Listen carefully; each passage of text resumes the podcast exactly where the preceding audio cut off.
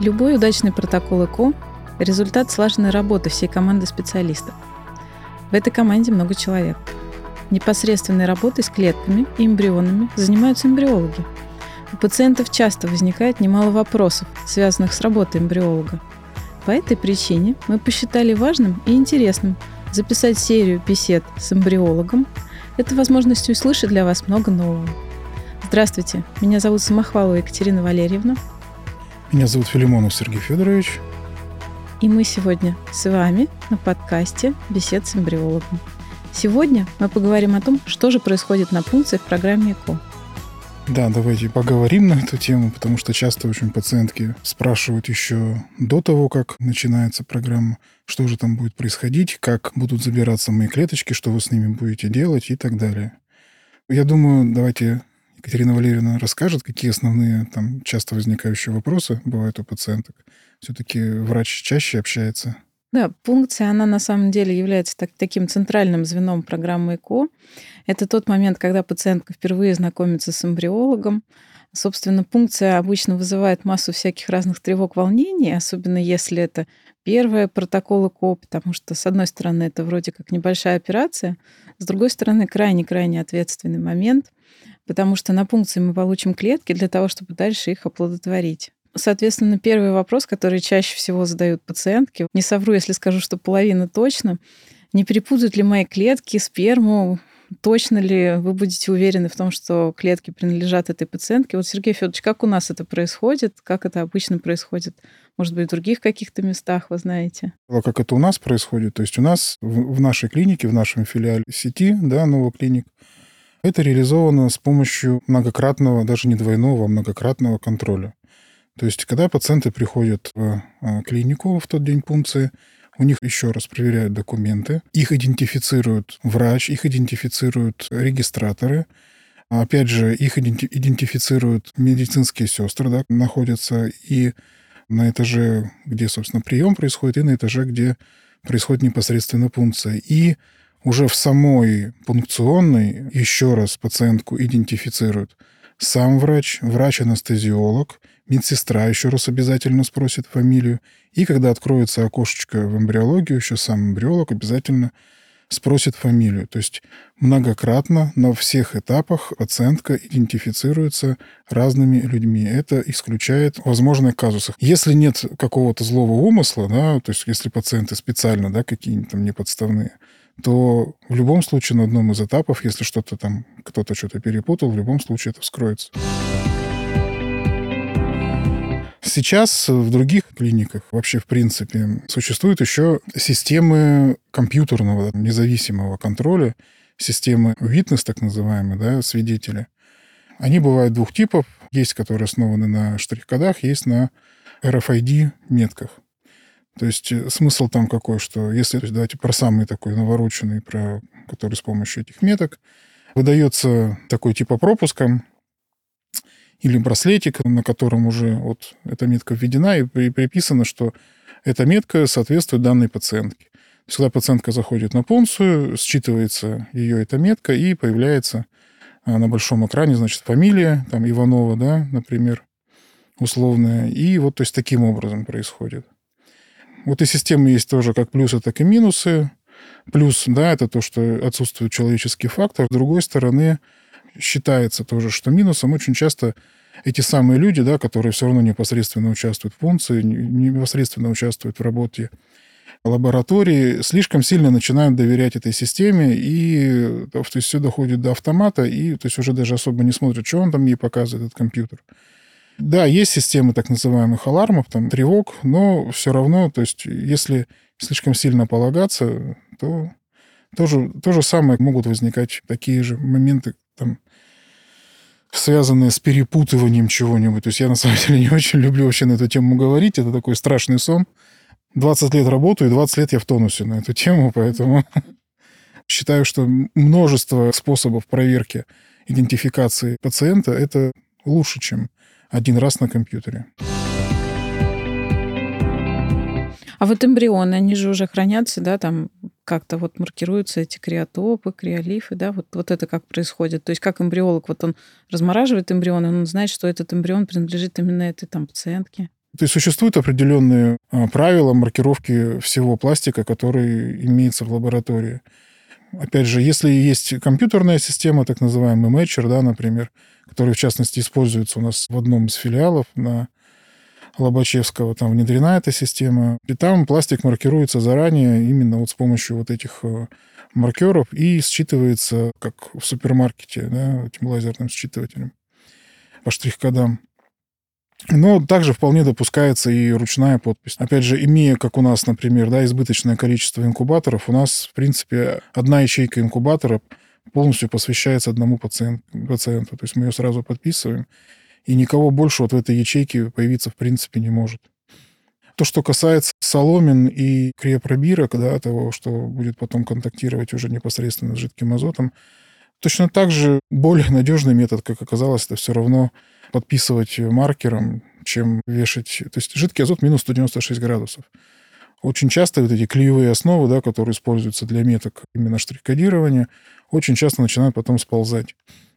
Поэтому надежнее все равно подписать маркером, но с избыточной информацией, то есть какой эмбрион, какая пациентка, номер карты пациентки, дата заморозки, параметр самого эмбриона, там 3АБ, 3БЦ, и потом продублировать еще и на чехле этого крионосителя. То есть таким образом, дважды, да, делая запись, мы максимально гарантируем даже в случае, если чехол начнет сползать или наоборот из чехла выскочит сам носитель. Все тоже нужно понимать, что достаточно агрессивная среда, могут образовываться там так называемые пузырьки газа, да, которые могут немножко мигрировать биоматериал внутри, чтобы все точно сохранилось, подписываем все каждые части, которые могут. Сперма тоже очень важный вопрос. Вот как вот идентифицируют э, принадлежность спермы? Потому что у меня на самом деле там, не могу сказать, что это было недавно, достаточно давно было, когда пациентка принесла, соответственно, вот биоматериал, там пыталась настаивать на том, что супруг где-то там что-то сдал, и пыталась там всячески этот материал инициировать в работу, но, естественно, отказали как раз вот именно ввиду того, что не могли идентифицировать принадлежность. Вот, по сперме, вот как это происходит правильно перед пункцией? Ну, вы сказали, то есть никаких э, вот внешних источников э, биоматериала быть не может, даже на рутинную спермограмму. Точно так же мужчина проходит несколько этапов идентификации. Сначала у лечащего врача, потом у медицинского регистратора. После того, как его полностью по паспорту, с ксерокопией паспорта, под контролем, опять же, регистратора заводят в специальную комнату, ему выдается, опять же, маркированная, вот здесь у нас тоже используется система наклеек, маркированная баночка с этой наклейкой, не сдираемая, никак не убираемая, таким образом контролируется. Не знаю, пациентам, может быть, будет интересно, почему это для нас так важно, вот идентифицировать сперму и все остальное. Не знаю, задают такие вопросы, конечно, но должны здесь сказать, да, что это все равно там потом какие-то вопросы о родительстве, о принадлежности этих эмбрионов могут идти. А поэтому, конечно, идентификация, она очень важна.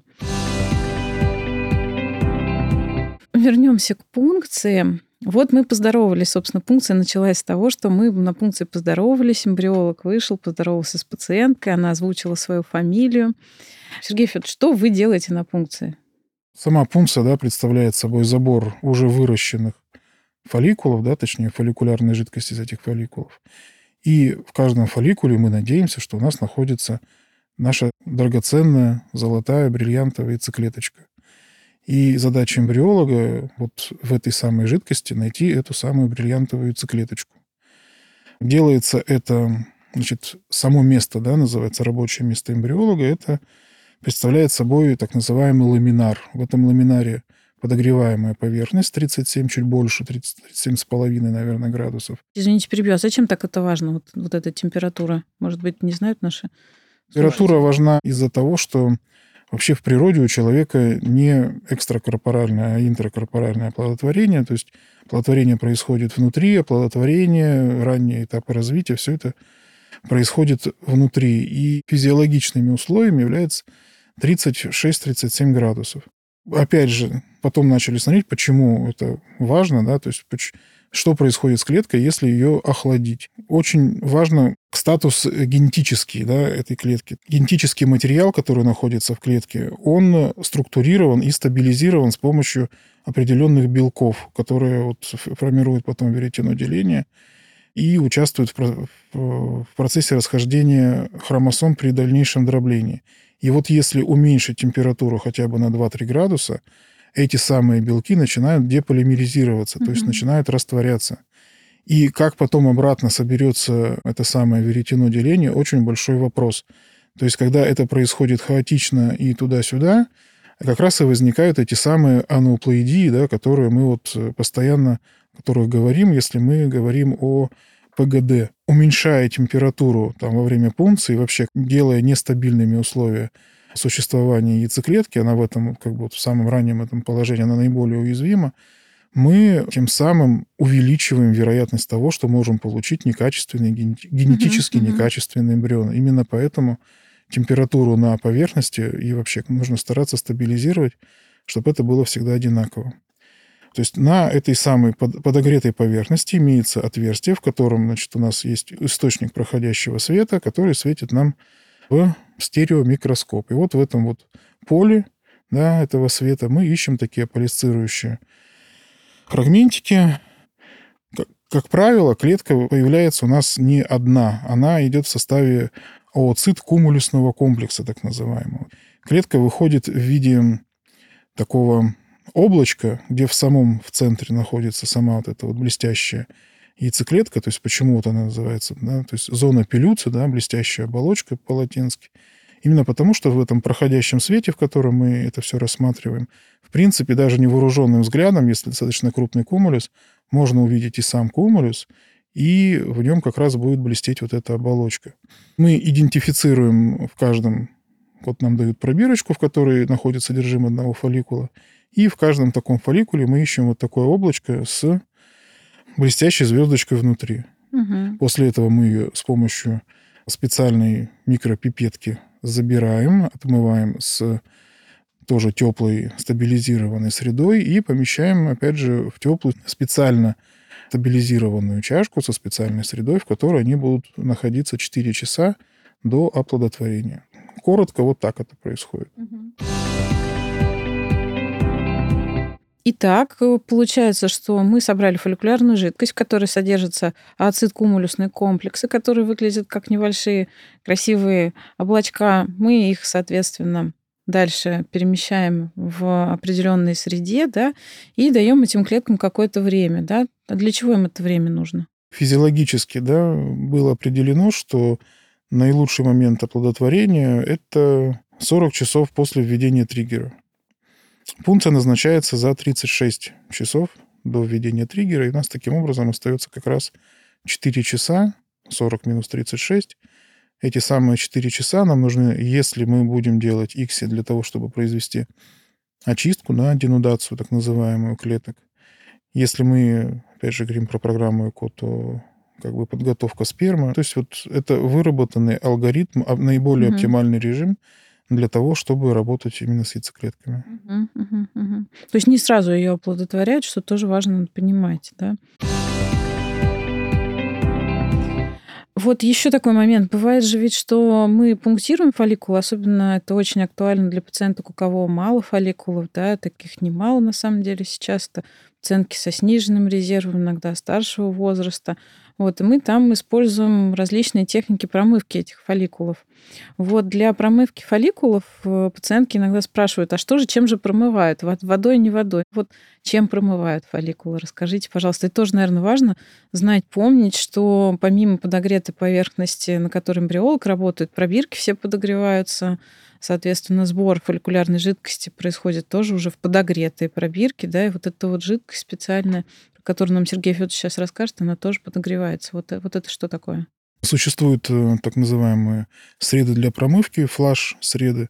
Во всех коммерческих линейках сред, которые мы используем, во всех ассортиментах такая среда обязательно присутствует, потому что действительно, когда фолликулов мало и когда есть какие-то отягощенные там анамнезы, диагнозы, бывает необходимо этот самый фолликул промыть, да, то есть не всегда с первого раза, да, не всегда с основным током фолликулярной жидкости удается забрать яйцеклетку. И вот именно для таких целей разработали специальные среды.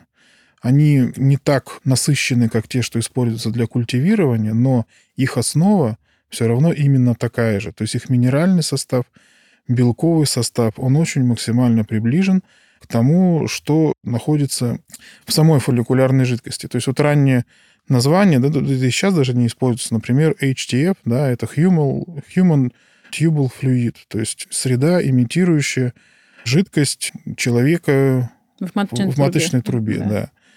То есть максимально приближенный состав. Также они могут быть стабилизированы по pH, да, чтобы их можно было использовать на воздухе без потока СО2 с помощью специальных, опять же, добавок, так называемых хепис или мопс они называются. Там очень длинное название, не буду, то есть, я думаю, HTF тоже было лишним расшифровывать.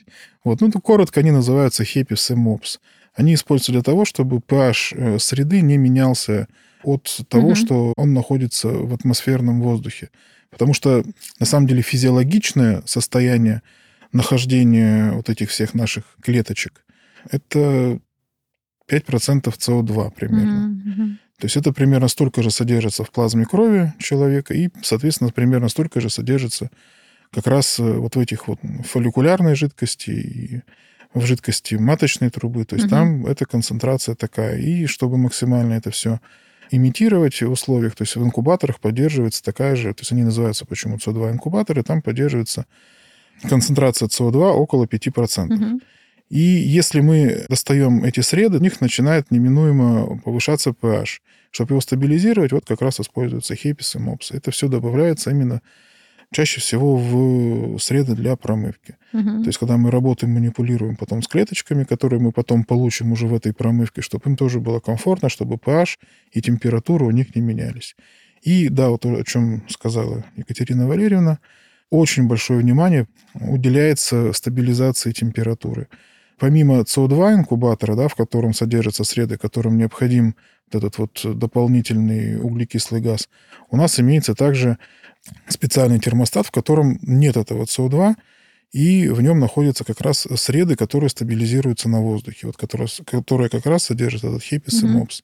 Они используются на самом деле не только для промывки, но и, например, для проведения процедуры ИКСИ. То есть ИКСИ делается не в токе СО2, да, а делается на воздухе. И вот чтобы среда, которая используется для ИКСИ, тоже имела стабильный pH, как правило, используется именно такая, ну, похожая среда, что и для промывки. Ну, в общем, не водой, да? Я думаю, что все поняли, что не водой, а все сильно-сильно Ну, сложнее. нет, да, я, я даже, наверное, понимаю, откуда это все. Это, то есть есть такие байки, да, что там физраствором промывают, то есть периодически ходят среди да, пациентов, да, да, да. да, что вот на нас экономят, там еще что-то. Ни в коем случае. Ну, гипотетически, наверное, можно. Встречал статью по поводу того, какая смолярность, да, у, физи- у физраствора. В принципе, да, она достаточно похожа, но там как бы очень все сложно с pH и вообще с минеральным составом, да, там кроме натрихлор ничего больше не содержится. Естественно, никто применять сейчас физраствор для промывки, как это, человек, находящийся в адекватном состоянии, не будет. Вот мы наполучали этих клеток. Вот вы, Сергей Федорович, сразу видите, хорошая клетка или нет? Или чего-то надо с ней сделать? Целое, на самом деле, можно вообще было отдельную как раз передачу записывать про то, Мы Как сейчас вкратце, а потом прям да, подробно. как же, как же мы видим, насколько они хороши или насколько они не хороши. Я думал, когда еще сюда ехал, можно на самом деле этот вопрос немножко в ретроспективе рассказать. Мгм. в самом-самом, скажем так, начале да, того, как начали проводить ЭКО, да, в принципе, возникла такая необходимость хоть как-то, чтобы врач и эмбриолог на одном языке договаривались, насколько им, грубо говоря, нравятся яйцеклетки, которые они получили на пункции. Мгм. И из-за этого, то есть это не общепринятая классификация, но тем не менее она существует, существовала долго такая, определенный консенсус работающих клиник был в то время, то есть это порядка, наверное, лет 20 назад. Дали градации размеру и степени зрелости кумулюса. Мгм. И, и то, и другое было в градациях 1, 2, 3. 1 – это по- почти полное отсутствие, то есть это размер сначала, полное отсутствие кумулюса. 3 – это большой, ну, буквально там прямо с обкладками гранулезы, которая Мгм. тоже, вот, получается, вышла вместе с этим кумулюсом. Такая была градация. И степень зрелости тоже от одного крайне незрелая темная до уже гранулированная тройка, Мгм. то есть уже перезревший кумулюс. когда стали применять эту, собственно, градацию, основным 90, наверное, 5% клеток были градации полтора-два. И тоже такой был курьезный момент, на самом деле, на эту тему, что не надо думать, что когда эмбриолог говорит вам, как у вас клетки, он говорит полтора-два, это не значит, что это не два, не полтора. То есть вот такая получилась игра слов. Чаще всего тогда получалось так, что клетки выходили в чуть меньше, чем да, в среднем кумулюсе, и два это средняя нормальная зрелость. Обычно все-таки, видимо, кумулюс маленько подрезается иголочкой, и поэтому он получается угу. несколько меньше, чем, вот, допустим, мы бы в физиологичном состоянии угу. видели, и поэтому получилась вот такая вот градация, то есть от одного до трех, и где из них там, 90% это было полтора-два. То есть если вам говорили, что у вас клетки полтора-два, это очень даже хорошо. Э, итак, подводя итог, получается, что клетки бывают разного качества. Чем она больше и больше у нее кумулюса, тем она лучше. Так, так Считалось, да. да. Угу. Как оказалось, ну, почему сейчас как раз эту классификацию, собственно, не используют угу. практически нигде? Потому что корреляция очень слабая между... Угу, угу. Еще здесь вот ведь есть такой момент. У нас пациентки иногда, да, прям после пункции, когда мы их осматриваем, там отпускаем, говорим количество полученных клеток, они сразу же нас спрашивают, а как, как клетки? А мы говорим, а еще не чистили. Вот это вот что значит, Сергей Федорович? То, что мы, наверное, не все можем сказать, да, про эту клетку, если мы ее не как-то не почистим, правильно? В деле рассмотреть э, там качество клетки, ее зрелость сквозь кумулюс невозможно. Угу, угу. То есть мы в макрорежиме, не в микро еще, а в макрорежиме можем сказать относительную зрелость комулюса и его относительный размер. Сказать, какого качества у вас яйцеклетки, можно очень-очень, грубо говоря, условно. Но если привести пример, допустим, мы получили все клетки, они все очень мелкие и все очень темные, то мы можем с какой-то долей вероятности утверждать, что большая часть из них незрелая. И наоборот, если мы получили воздушный красивый кумулюс, и он достаточно большого размера, то чисто, опять же, интуитивно эмбриолог говорит, ну, скорее всего, они все у вас хорошие, не скорее всего, у вас все зрелые. Но, опять же, повторюсь, есть условная градация, которая сейчас уже не применяется практически нигде. То есть нигде ее не ввели как основную, несмотря на то, что она существовала. То есть я ее просто вам рассказал, что угу. если вам попадется эмбриолог из так сказать, старой школы, да, и вы его спросите, как у меня там клетки, и он вам скажет полтора-два, не пугайтесь, это угу. все хорошо. Давайте тогда немножечко подробнее проговорим про то, как же, собственно говоря, оценивается качество ацита, почему мы не можем его оценить сразу же, когда мы его оценим только на следующий день, может быть, да, если ты ЭКО поставили. Да, вот. вот тогда тут нужно сказать, что дальнейшее, если мы опять же говорим про оплодотворение, угу. да, а не про консервацию, не про что, то после пункции у ацитов в основном два пути. Если по мужскому фактору у нас все хорошо, как правило, мы ставим обычное конвенциональное ЭКО. Если есть вопросы по мужскому фактору или были какие-то предпосылки в предыдущих циклах, были возможны неоплодотворение, ну, то есть там, опять же, показания для X это тоже отдельная целая лекция. То есть если есть показания для X, тогда мы переходим в программу XI, и эти клеточки примерно через час после пункции мы будем обрабатывать ферментом, который содержится а, в головках сперматозоидов. Угу. Так называемая гиалуронидаза, угу. гиалуронидаза. То есть смысл ее в чем? Она растворяет мостики гиалуроновой кислоты, которые удерживают клетки кумулюса, да, вот этого яйценосного бугорка, вот этого облачка, да, в котором лежит яйцеклетка. Эти вот самые мостики этот фермент растворяет. Но, опять же, да, сейчас вот сказал, что содержится в головках сперматозоидов.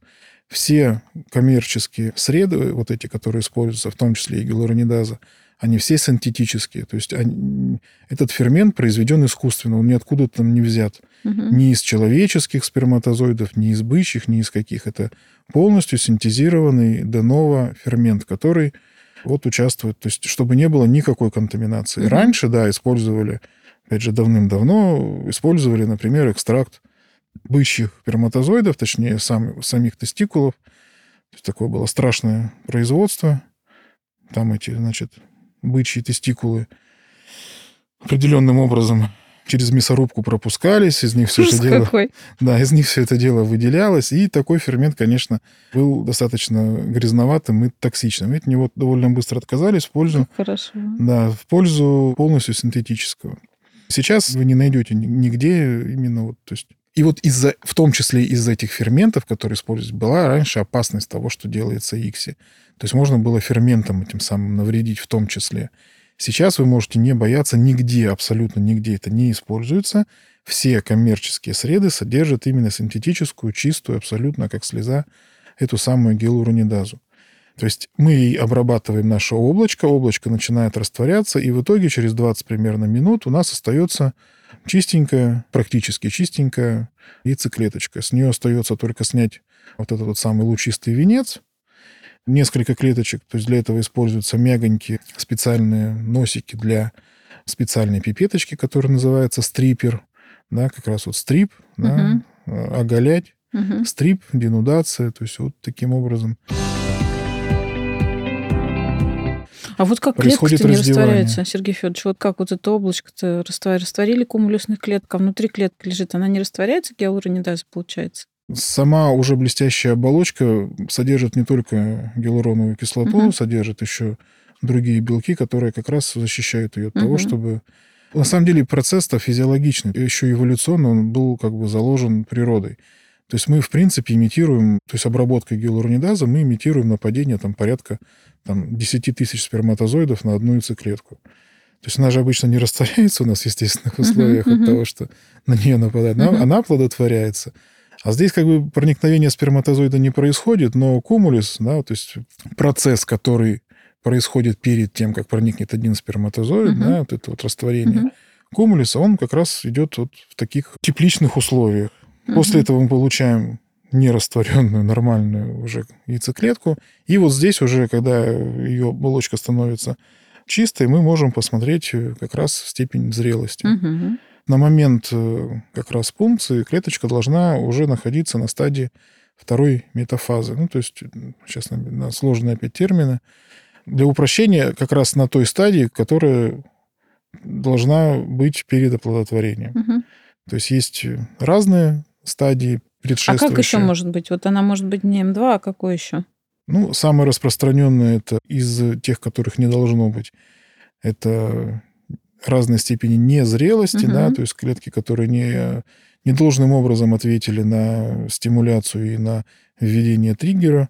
То есть это М1 и совсем, совсем, совсем незрелая стадия – это GV. Угу. GV – это расшифровывается герминальный визикул, germinal vesicle и он характеризуется крайней степени незрелости, то есть там ядро структурировано, оно находится, то есть почему называется визикулом, то есть э, ядро структурировано, находится в таком шарике внутри, и это как бы такая относительно стабильная стадия, но для нас она ничем, скажем так, не интересна, потому что с ней вообще ничего делать невозможно. Если М1 еще можно подождать, бывает так, что полярное тело выделяется буквально на глазах, то герминальный визикул от его начала, скажем так, инициации до того, как он станет адекватным ооцитом, пройдет, ну, порядка там 16-17 часов. То есть это угу. очень долго.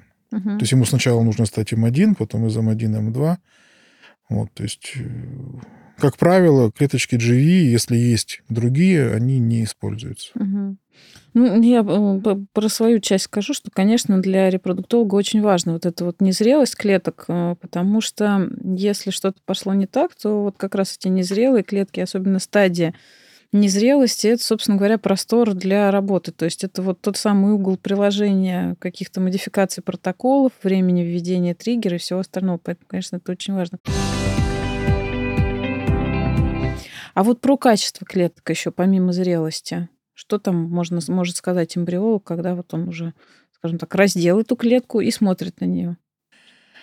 Да, раздел и смотрит. И видит... В идеале, конечно, нужно, чтобы была нормальная, гомогенная, красивая, там, светящаяся клетка с одним полярным телом, не фрагментированным никаким. Вот это то, что мы хотим видеть. И что, а что мы иногда можем увидеть. К сожалению, опять же, да, то есть когда вот мы говорим о говорили о том, что для кого нам нужно промывать фолликул, вот для этого и же когорты пациентов, э, для них очень характерно, да, всякие различные, их называют дисморфизмы яйцеклеток. В чем они могут выражаться? Наверное, начнем с самых безобидных, да. Легкая грануляция, например, да, то есть небольшие фрагменты потемнения внутри.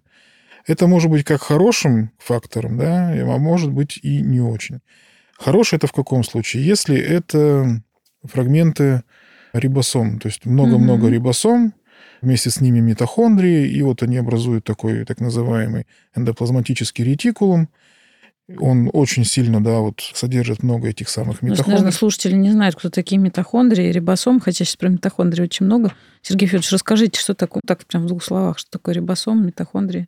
То есть ни для кого не секрет, что клетка ацит – это не просто вот то, из чего мы будем строить потом нового человека. Это все равно функционирующая такая биохимическая машина. И в этой биохимической машине есть свои потребности, и что ей нужно перерабатывать, взять, и потом то, из чего строить, и чем строить. И тем самым вот митохондрии – это, грубо говоря, электростанции. То есть угу. митохондрия поглощает молекулы глюкозы и с помощью кислорода превращает их в молекулы АТФ. Это уже энергетический аналог. АТФ – это, ну, грубо говоря, электричество, да, которое использует клетка. Прям потом. очень нужная штука для да. клетки. Ну, то есть почему их сейчас такое вот преломление, угу, да, к митохондриям, угу. что все, вот, там, всех, все их изучают. Потому что если они некачественные, да, то есть выродившиеся митохондрии, Тут опять целая как бы тема, куда можно отделиться, да, то есть... Да, и про ДНК митохондриальную. Митохондриальная ДНК, эти дети от трех родителей, то есть вот если в физиологическом смысле, да, то есть для чего нужен ребенок от трех родителей? Это именно для того, чтобы, как сказать, вылечить генетическую болезнь, связанную с как раз некачественными митохондриями. Uh-huh, uh-huh. То есть так бывает. То есть митохондрии достаются человеку, который у него есть в организме, они достаются ему от мамы. И вот если у мамы вдруг вот возникла такая болезнь, да, в которой у нее именно некачественные митохондрии, но очень хочется иметь свой, своего генетического ребенка, да, то есть то, тогда вот именно применяется вот эта а, технология рождения ребенка от трех родителей, то есть вынимается, берется донорская яйцеклетка, из нее вынимается донорский генетический материал, и вместо него помещается генетический материал мамы. Угу. То есть генетически по хромосомам это будет ее ребенок, а по митохондриям это будет ребенок вот этой вот женщины третьей донора. Ну, это, да, это, это прям очень интересная тема, и мне кажется, сейчас вообще за этим должно быть будущее, за этими трансплантациями цитоплазмы. Вот, ну все же, вернемся. Да, У нас еще рибосомы есть. Да, то есть если митохондрии это, грубо говоря, электростанции, то рибосомы это заводы, да, угу. которые производят строительные материалы, которые потом используются для стро... ну, строения дальнейшего клеток. То есть угу. задача яйцеклетки да, поддерживать развитие нового организма до того момента, как пока он не имплантируется, собственно, к маме. То есть нужно на тех запасах, которые были, суметь сформировать такой организм, который сможет уже прикрепиться и дальше получать питание, собственно, от, от мамы. Вот, то есть, допустим, курицы каким образом, да, это решает эту проблему? У них же имплантация не происходит. Вот то, что вот у нас маленькая яйцеклетка, да, которую не видно, угу. там, доли, доли миллиметра, десятые, у них яйцеклетка это вот то, что мы кушаем, да, целое яйцо. То есть, и вот чтобы хватило этих самых э, веществ для формирования цыпленка, нужно вот столько вот заложить в эту яйцеклетку, чтобы она увеличилась до такого размера. У человека, сами понимаете, этого нет. Проблема решается другим способом, тем, что он прикрепляется в матку, да, и через пуповину получает необходимые вещества, но чтобы до этого места дотянуть, вот э, это целая биохимическая машина, которая содержится в яйцеклетке, она, собственно говоря, и работает. И вот если мы видим, что там много митохондрий, много угу. рибосом, это, наоборот, хорошо. Но бывает и другая грануляция. Такая грануляция, которая говорит о том, что, скорее всего, запустились процессы апоптоза, да, то есть клеточной смерти запрограммированы, что-то пошло не так. И клетка уже решила, собственно, самоликвидироваться. Угу. И вот если мы видим такую грануляцию, это, конечно, уже очень плохо. Идентифицировать, где какая грануляция, не всегда возможно. Есть, опять же, косвенные методы определения, где же это, собственно, митохондрии и рибосомы, а где это вот но это уже как бы более сложный вопрос, угу. и поэтому... Вот еще про качество. Это вот про грануляцию, да, еще что говорит там каких-то изменений. Если, опять же, вот мы поговорили про ретикулумы, да, то есть вот это получается шероховатый ретикулум, так называемый, то есть он содержит рибосомы, митохондрии вокруг угу. них. А бывает, что мы видим э, так называемый гладкий эндоплазматический ретикулум. В общем, серый его сокращают. Угу. Так, как он? Smooth endoplasmic reticulum.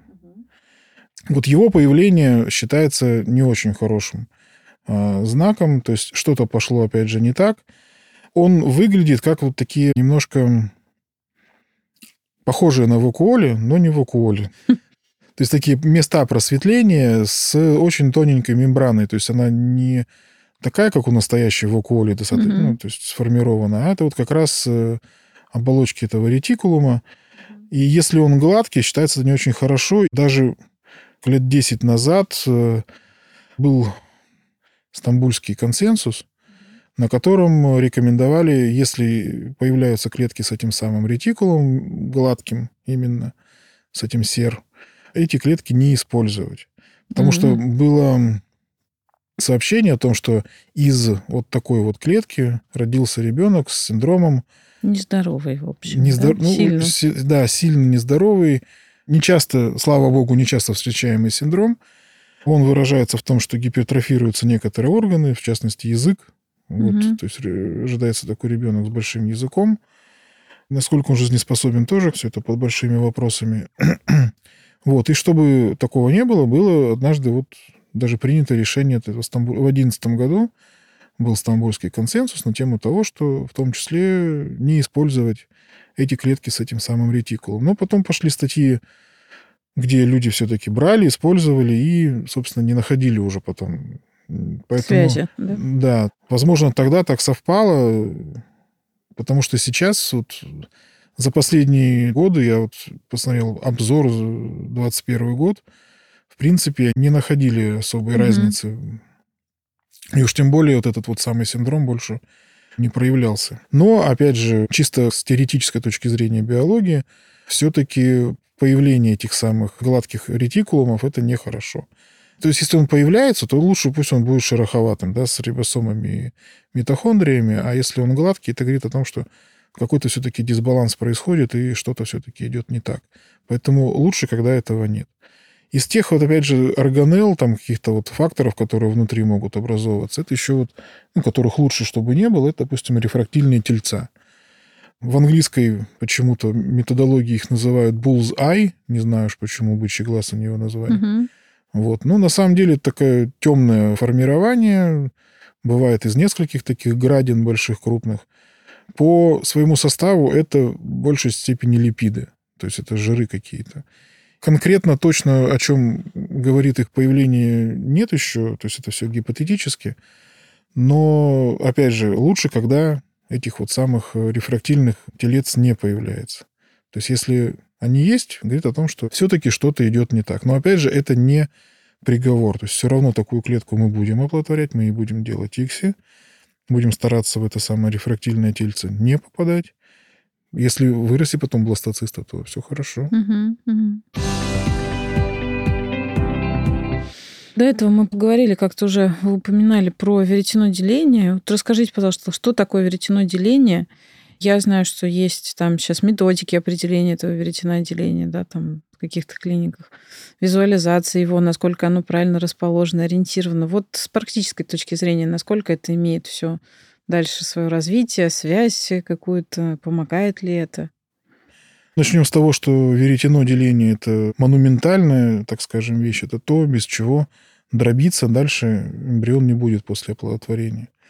Структуры, да, которые вот отвечают за веретено деления, как ни странно, как оказалось, приходят из сперматозоида, а не из яйцеклетки. То есть у самой яйцеклетки тоже есть запасная запасная деталь, тут как раз когда партеногенез запускается, угу. это за счет того, что... Но в норме те самые центриоли, которые будут участвовать в формировании веретен деления, угу. они на самом деле приходят из сперматозоида, причем из его шейки. То есть это вот опять же было такое мнение, что зачем вы сохраняете шею, хвост, отрубайте, вот одну голову оставляйте, да, при иксе. Удобно же. То есть, чтобы хвост uh не засовывать uh методологически. Попробовали, ничего не получается. Начали копать, оказалось, что, собственно, в шейке сперматозоида содержится веретено деления. Угу. И если оно не попадает, соответственно, никакого развития дальше не будет, даже плодотворение часто не происходит. Угу. Поэтому именно поэтому стараются просто свернуть хвост сперматозоиду, хвостом вперед забрать в иголку и в физиологичном положении, нормальном, его поместить внутрь яйцеклетки уже при уколе интерцистоплазматического введения, да, при ИКСИ. То есть это вот о, о важности, да. Да, вот у меня сразу, знаете, вопрос возник, Сергей Федорович. А вот это вот было, сейчас тоже не вспомню сходу этих японцев, которые про это веретено деление первыми написали. И они же сказали о том, что вот те генетические дефекты, которые с возрастом возникают в клетке, они связаны с дегенеративными процессами как раз вот в этих белках структурных uh-huh. этого веретена, и что, мол, из-за этого там они не могут правильно на экваторе выстроиться, друг друга не находят хромосомы. И вот, вот из-за этого. Вот, а как, как теперь быть, если из сперматозоида, оказывается, все пришло? Собственно, как в природе идет, так и быть. То есть э, там был посыл такой, что именно с дегенерацией вот этих вот волокон веретена деления связаны в основном генетические ошибки, которые мы видим повышение с возрастом, да, вот этой частоты анеуплоидий. И это связано именно с возрастом яйцеклетки, да, потому что, ну, в обратную угу. сторону мы не видим. Если мы берем там яйцеклетку ну, молодой угу. женщины, я понял. То есть э, при формировании вот этих самых структур, по которым угу. расходятся, мужскими являются сами полюса, вот эти угу. вот центриольки, угу. которые... А от них к хромосомам прокладываются белки эти тубулиновые, угу. которые содержатся в... Как раз вот в яйцеклетке. В яйцеклетке. Ну, вот поэтому, понятно, да. поэтому если мужское сохранное, да, грубо говоря, центриоли, а вот женские компоненты, именно тубулины эти, не очень уже качественные, угу. не слишком гибкие, ну вот тогда именно... То есть там все равно тандемом это Угу. То есть без центриоли ничего не получится, но и без белков, которые растягивают, собственно, хромосомы, то же самое ничего не получится. Угу. И, значит, э, допустим, у нас произошло нормальное оплодотворение, мы...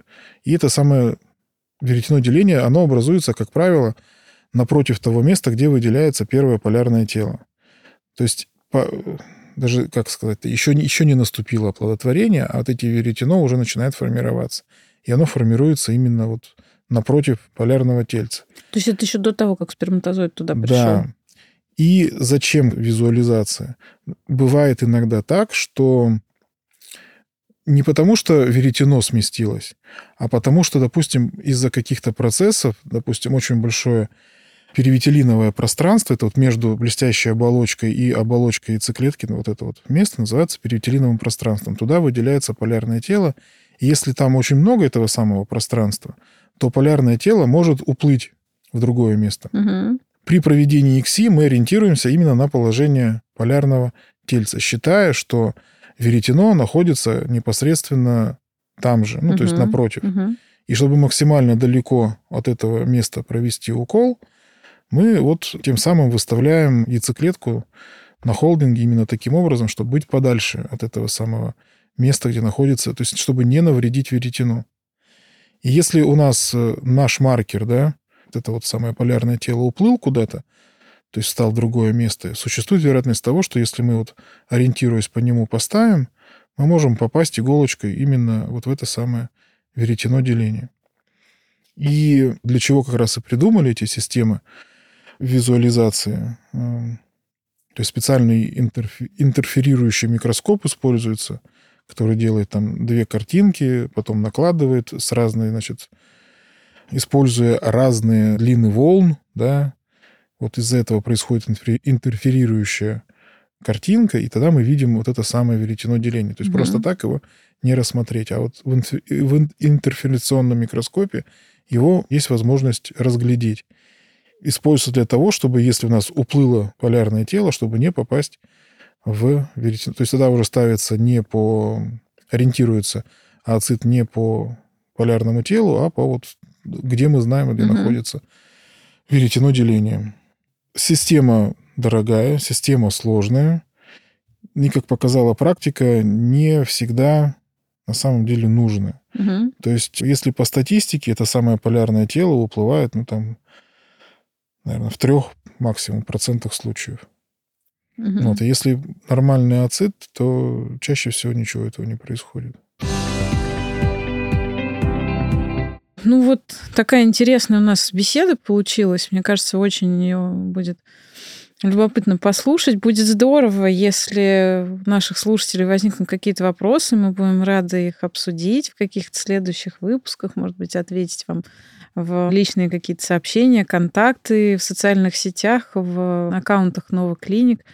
Мы будем рады этим вопросам. Сергей Федоровичем с удовольствием на них ответим. Да, очень приятно было пообщаться на монументальные темы, которые относятся. Уже в процессе работы все равно начинаешь к этому относиться достаточно обыденно, да, и когда вот снова нужно все это пересмотреть, переосмыслить, вот, да, возникают, опять же, в процессе разговора какие-то ответвления, в частности, вот про которые я говорил, например, да, что можно там про, про X еще очень много наговорить, про там строение клеток. То есть если вот именно возникают какие-то подобные вопросы, если вам это показалось интересным, то пишите, и мы с удовольствием эти темы разовьем и отдельно, да, на какие-то вот не общие, как сейчас, а на какие-то уже конкретные темы, потому что каждая из них это тоже целый огромный пласт, очень много мнений, очень много литературы, очень много исследований.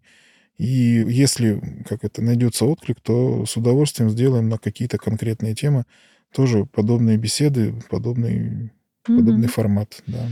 Всего доброго, до встречи. да, до свидания, спасибо.